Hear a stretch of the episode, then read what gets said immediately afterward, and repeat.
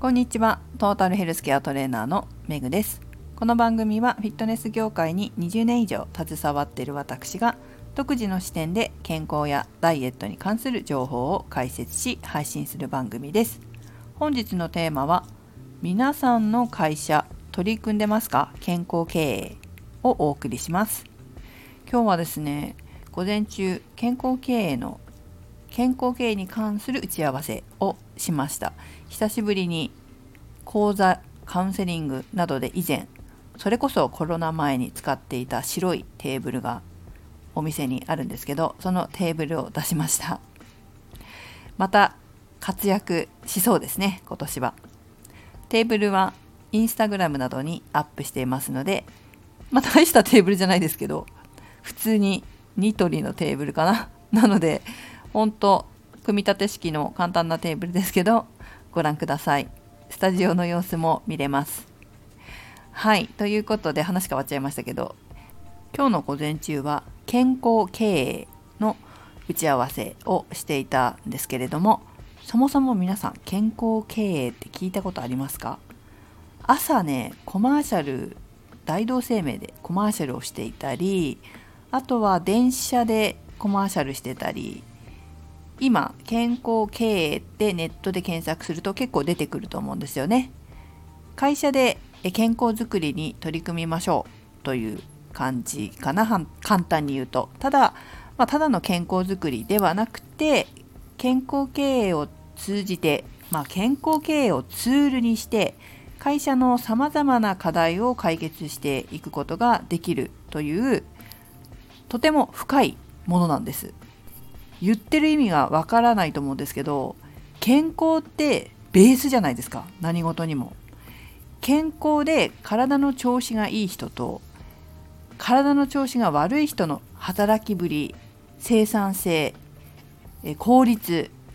これを考えるとなんとなく分かりません？調子がいい方が能率も上がったり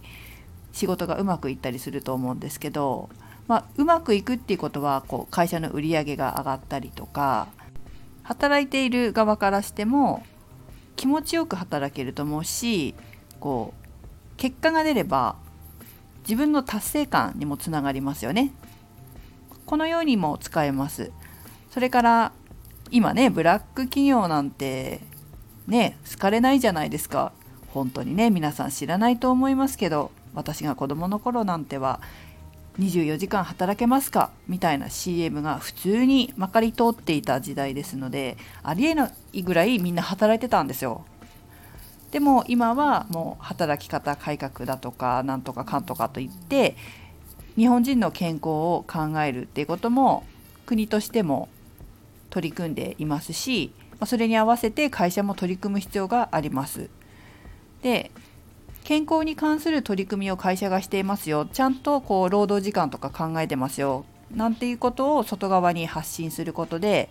新しい方新しい従業員さんが来やすくなったり、まあ、ブラック企業に誰も就職したい人なんかいないですからね。ちゃんと健康づくりをしている健康に配慮している会社の方が従業員さん入りたいと思うんですよ。そういう会社の方がねちゃんと休みがあってとかね。そういうことを外側に公表することによって新しい従業員さんが入ってきやすくなったりという効果もメリットもあります。このような取り組みはもうね本当に全国でやっています。皆さんが出勤されている会社様でも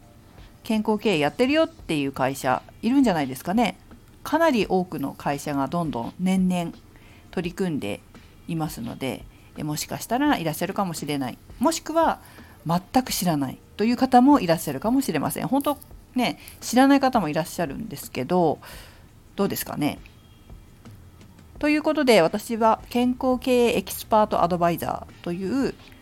資格があるのでさまざまな企業様に向けて団体様に向けてセミナーをしたりとかコンサルをしたりとかしているんですけど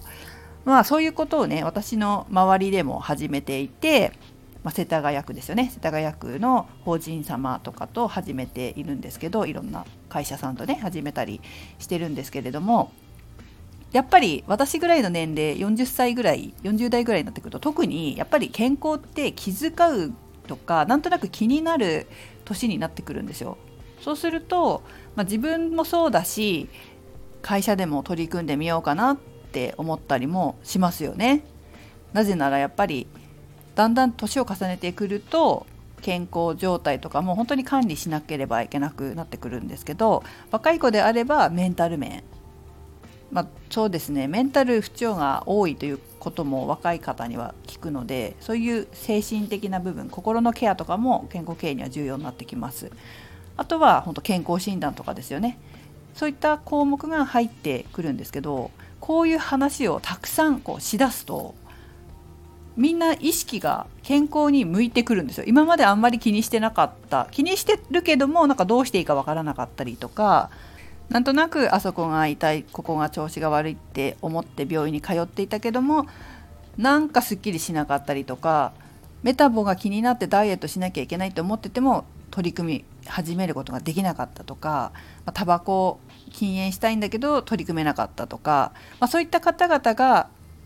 取り組むきっかけになってでみんなでやることでまたそれが相乗効果になったり男の人だったら競争し合うの好きですから競争し合ったりとか女の人だとみんなであのワイワイやるのが好きだったりもするしそんな風にして、えー、取り組みがなんとなくね広がってきてるんですよね。それがね私はすごく嬉しくてですね最近まあまあ感動しています。まだまだねこれからですけれどもちょっとずつ広がってきたなというのを感じています私が健康経営というか会社で健康に取り組むってすごく大事だなって思ったのはまずはフィットネスクラブで働いていたんですけどフィットネスクラブって好きな人と嫌いな人もいるし